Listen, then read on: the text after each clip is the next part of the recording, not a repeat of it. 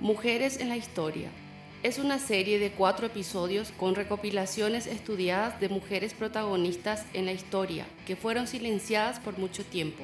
Producida por Podcast Tetas con apoyo del Fondo de Mujeres del Sur del programa Mujeres en Altavoz, promoviendo la participación política.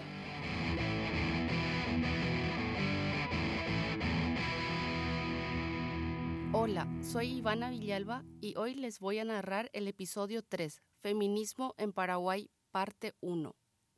Para hablar de la historia del feminismo en Paraguay, es necesario hacer un trayecto en las distintas épocas de la historia de nuestro país, desde el tiempo colonial, pasando por el Paraguay independiente hasta los tiempos de hoy. América antes tierra netamente indígena, para luego pasar a ser la tierra de los llamados conquistadores europeos, que más estaban para ser saqueadores antes que cualquier otro nombre adaptado por la historia para soterrar las verdaderas acciones. Aniquilando pueblos originarios, esclavizándolos, violando mujeres indígenas y frutos de esas violaciones es que dieron lugar a la población mestiza, iniciando así la conformación del periodo colonial de la historia en América y Paraguay. América, anteriormente llamada de Avia Yala, en la lengua guna significa tierra en plena madurez, tierra madura, en oposición al término Nuevo Mundo, dado tras la conquista española. No se sabe mucho de ese periodo, pero se entiende que las mujeres desde el principio eran sometidas a ser objetos de una estructura que conforma toda una sociedad. En los libros de historia muy poco o nada se cuentan de las participaciones valerosas de las mujeres. Ellas tuvieron un importante papel más allá de ser vientres para la repoblación de un país. En sus distintas etapas históricas fueron también mártires silenciadas en la narrativa y construcción de un pueblo devastado en el recorrer de su historia. Es por eso que queremos hablar de Micaela Cañete Sánchez de Vera y Aragón, porque fue una mujer que rompió los estereotipos de la época de aquella sociedad patriarcal que está vigente todavía hoy en nuestra sociedad. Pero ella siendo una mujer casada, mandó anular su matrimonio y cuando vino el juez pesquisador José de Antequera y Castro, se unió libremente con él y no tuvo vergüenza de mostrar su embarazo porque tuvo un hijo llamado José. José como el padre, pero Cañete por el silencio. Ella si bien no peleó en la revolución comunera, pero defendió sus ideales de mujer, de querer ser libre y expresar y elegir la vida que ella quería, no la vida impuesta, porque en el testamento de su madre, doña Rosa de Vera y Aragón, ella dice que le forzó a su hija con castigos y penas para que pudiese casarse con el marido que tuvo. Ella una vez casada decidió no convivir con él, sino mandar anular el matrimonio, que para el siglo XVIII eso era una aberración más que nada, por la iglesia y por la sociedad colonial de la época. Las siguientes mujeres que datan de la época posterior conocida como la independiente tuvieron roles cruciales para el avance de la educación para las niñas y el ejercicio de la ciudadanía de las mujeres aún sin ser todavía ciudadanas. La segunda historia es de Petrona Regalada Rodríguez de Francia, que fue hermana del dictador Francia, y ella enseñaba a las niñas en su casa, porque la educación era obligatoria para los niños, pero no para las niñas. Entonces ella se esmeró a enseñar a las niñas de la época que venían a su casa y por supuesto recibía un pequeño peculio. Además tenía que elaborar velas y dedicarse a las industrias caseras para poder sobrevivir, siendo hermana del dictador. Ella enseñaba las primeras letras, matemáticas, tenía buena dicción, fue una lectora de los clásicos griegos y romanos que aprendió de su padre. También enseñaba música y artes manuales para las niñas. Petrona Regalada tuvo el honor de ser la primera maestra del periodo independiente que enseñó a niñas en la capital. Seguimos con Josefa Facunda Esperati de Yegros, seleccionada no necesariamente por ser la esposa del prócer Fulgencio Yegros, sino porque tenía cualidades excepcionales para su época. Es una joven que, con 18 años, sabía leer, escribir. Había leído textos políticos.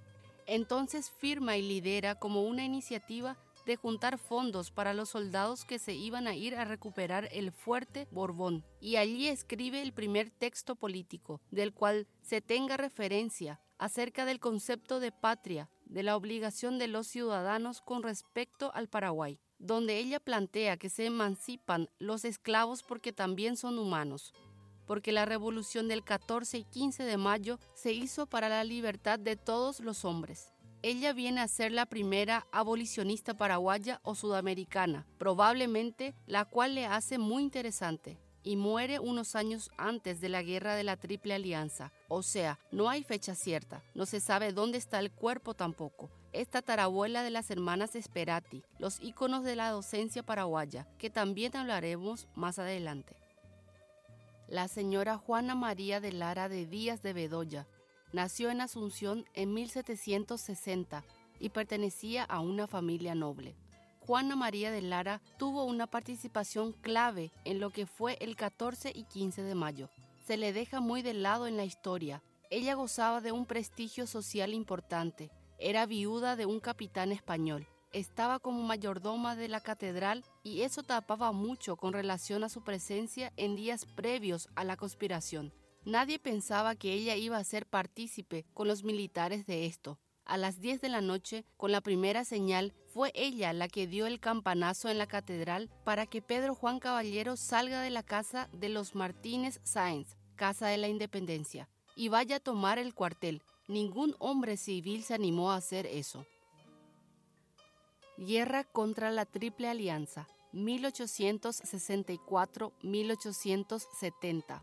Al estallido de la guerra, otras cargas estructurales se suman para las mujeres y producen progresivamente el conjunto de símbolos y legitimación de un discurso disociado entre la negación y el falso elogio.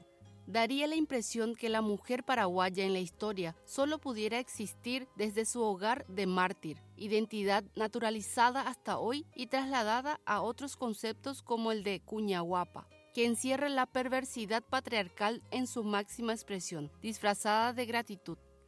La historiadora Noelia Quintana sostuvo que la mujer paraguaya fue la primera en reunirse en una asamblea para tomar el lugar del patriarcado, ese lugar que no tenía dentro de la política y pide justicia, pide participar, pide esgrimir las armas.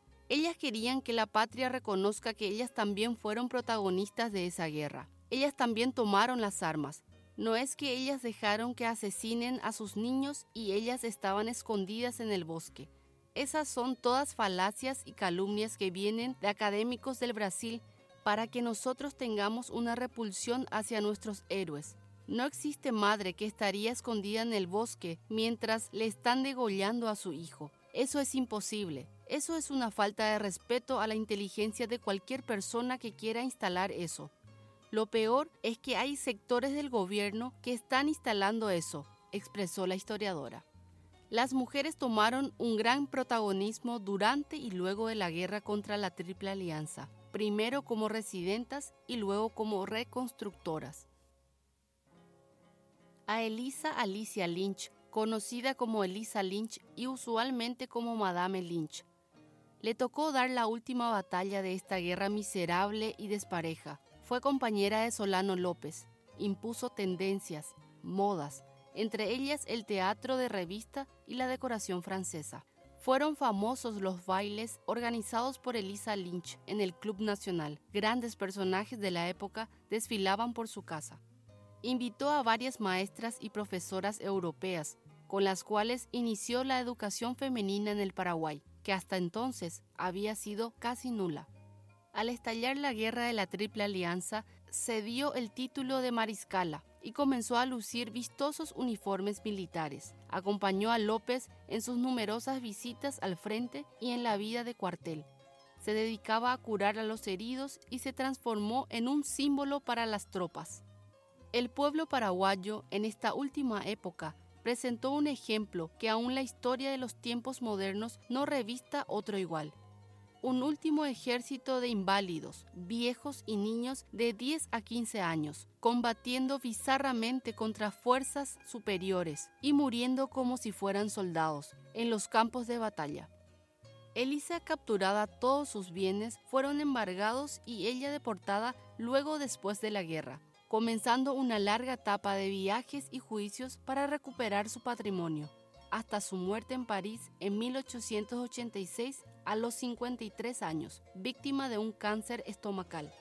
Estuvo enterrada allá hasta julio de 1961, cuando, rehabilitada su figura y convertida en heroína nacional, sus restos fueron llevados por mar solemnemente a Paraguay y quedaron depositados en Asunción, en el Museo Histórico, en una urna de bronce. Tantos son los hechos resaltantes que esta icónica mujer realizó que abriremos un paréntesis para contar algunas curiosidades muy significativas para el Paraguay como por ejemplo la historia de las cajas de música de ella, que revelan misterios importantes por tener el primer registro sonoro de las músicas que llegaron al país, además de valses y piezas de época. Se oyen los sonidos del himno nacional y de la marcha que dio origen a la popular música Campamento Cerro León. Ella mandó confeccionar en una casa especializada de París en el año 1863 mandó grabar en ellas varias músicas europeas de época para traerlas al Paraguay e incluyó al naciente himno nacional. Explica el músico y director orquestal Luis Sarán que la intención de Madame Lynch era introducir en la sociedad paraguaya los bailes de salón al estilo europeo. Fue así como nació la polca paraguaya, adaptada de la polca europea, y persistieron varias danzas, como la paloma, la palomita o la golondrina. El maestro Luis Sarán rescató y llevó a su casa una de las cajas cuyo mecanismo estaba defectuoso e intentó repararla. Cuenta él que en una noche, para su gran sorpresa y alegría, empezó a sonar el himno nacional, pero como sonaba en su primera época. Aquello significó una gran revelación, ya que hasta hoy no hay precisión sobre quién o quiénes fueron realmente los autores del himno, ni cómo sonaba originalmente. El rescate de la caja ayudó además a despejar otra incógnita acerca del origen de la popular canción Campamento Cerro León. Hubo mucha especulación sobre los autores de esa obra musical. Finalmente se aceptó que era de autor anónimo, pero en la caja de Madame Lynch está la grabación de la música, mucho más lenta, revelando que es una clásica marcha militar europea que en el Paraguay fue adaptada y convertida en nuestro clásico campamento Cerro León, afirma Sarán. La suerte corrida por miles de mujeres paraguayas fue mucho peor, aunque las leyendas y textos literarios o históricos no las recuerden. A medida que la guerra se prolongaba y las fuerzas de López comenzaban a sufrir duras derrotas, acompañan a los ejércitos en retirada, no solo como cuarteleras, curanderas y enfermeras, sino en muchos casos empuñando las armas para las cuales ya no habían brazos masculinos.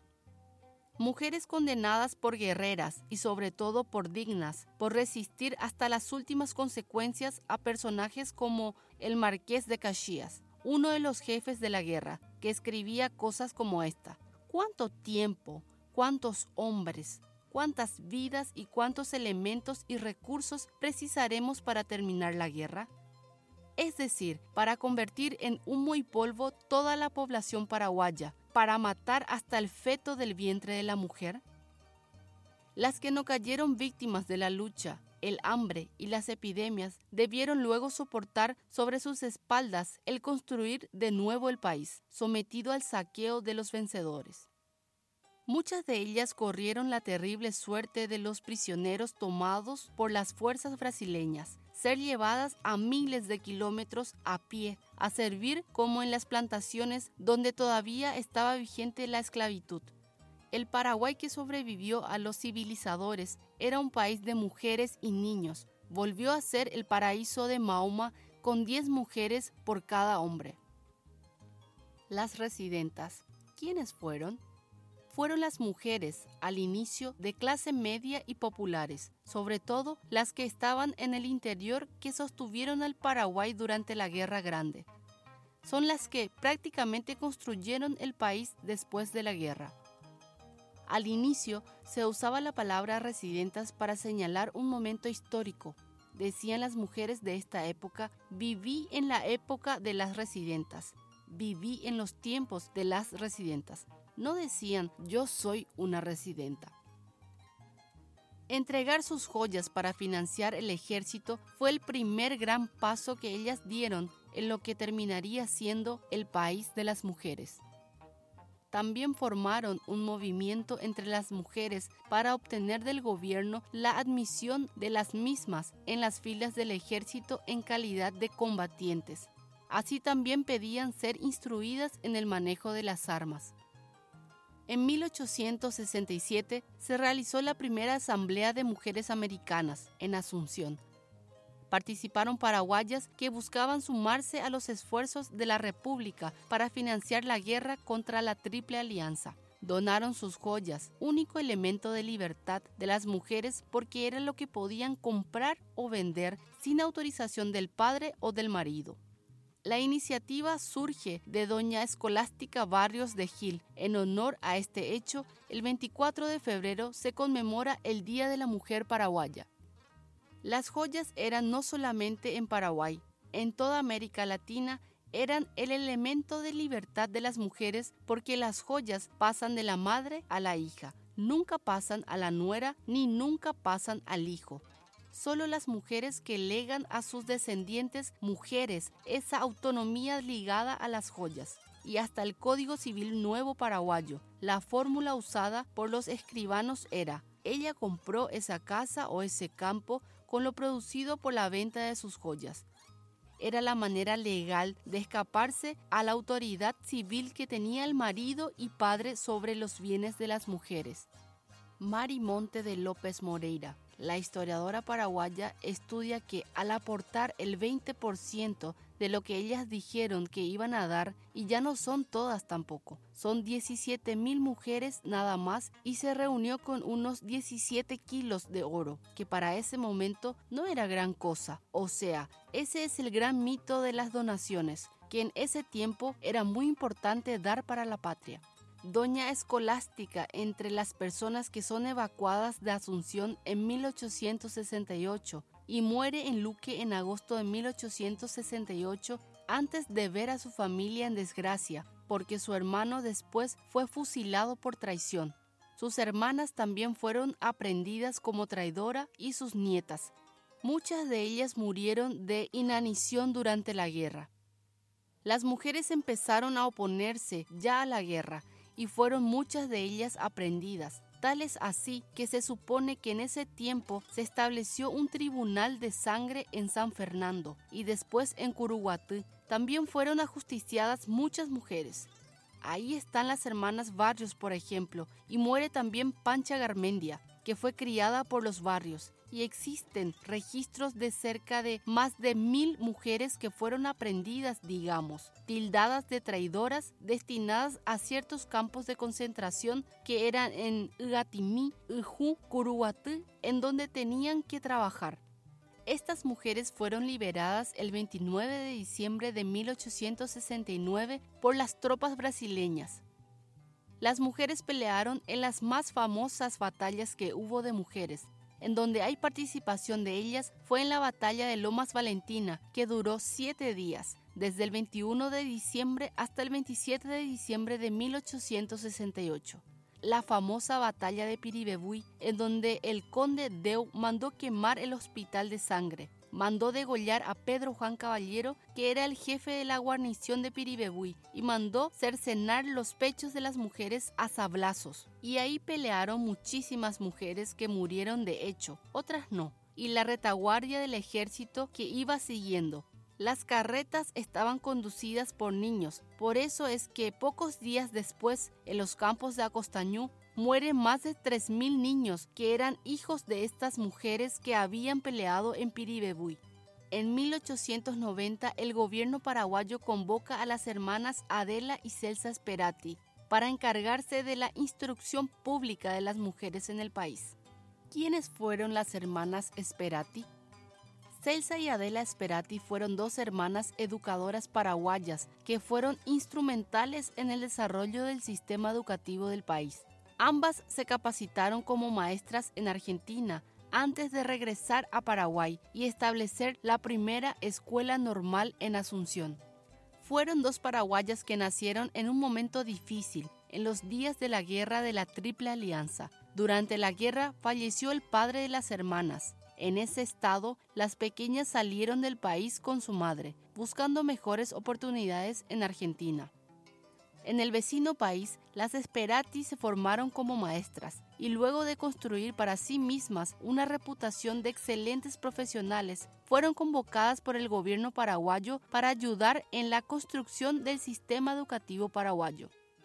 Tras dos décadas de ausencia, regresaron a Paraguay en 1890 la labor que realizaron en su Paraguay natal fue importantísima, ofrecer acceso a la educación a las paraguayas. Era esta una tarea realmente importante y a la vez desafiante, ya que debemos recordar en aquellos días la incorporación de la mujer al sistema de educación era todavía una idea relativamente nueva. Muchos ponían en duda la conveniencia y la necesidad de que las mujeres puedan educarse.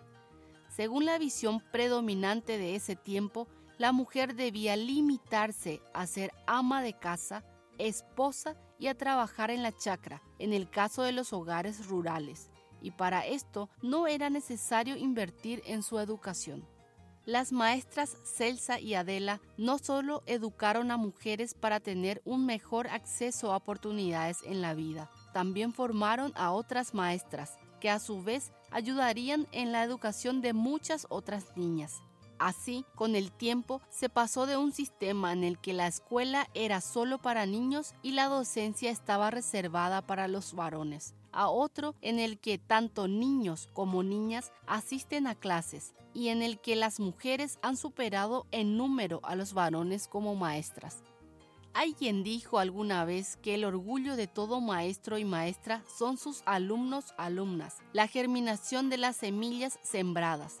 Y en ese sentido, Celsa y Adela Esperati tuvieron motivo para estar orgullosas, entre sus alumnas surgieron destacadas figuras que a su manera seguirían transformando las costumbres que relegaban a la mujer como ciudadana de segunda categoría para formar un nuevo modelo de sociedad donde hombres y mujeres tengamos igualdad de oportunidades.